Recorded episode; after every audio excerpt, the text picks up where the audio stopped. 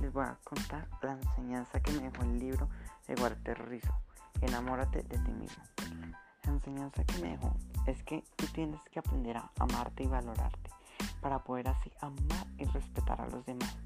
Tienes que consentirte porque la vida es muy corta y tan bella como para no disfrutarla y vivirla al 100.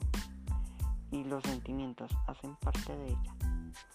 Vive cada día como si fuera el último día de tu vida, porque no se sabe cuándo llegará ese día.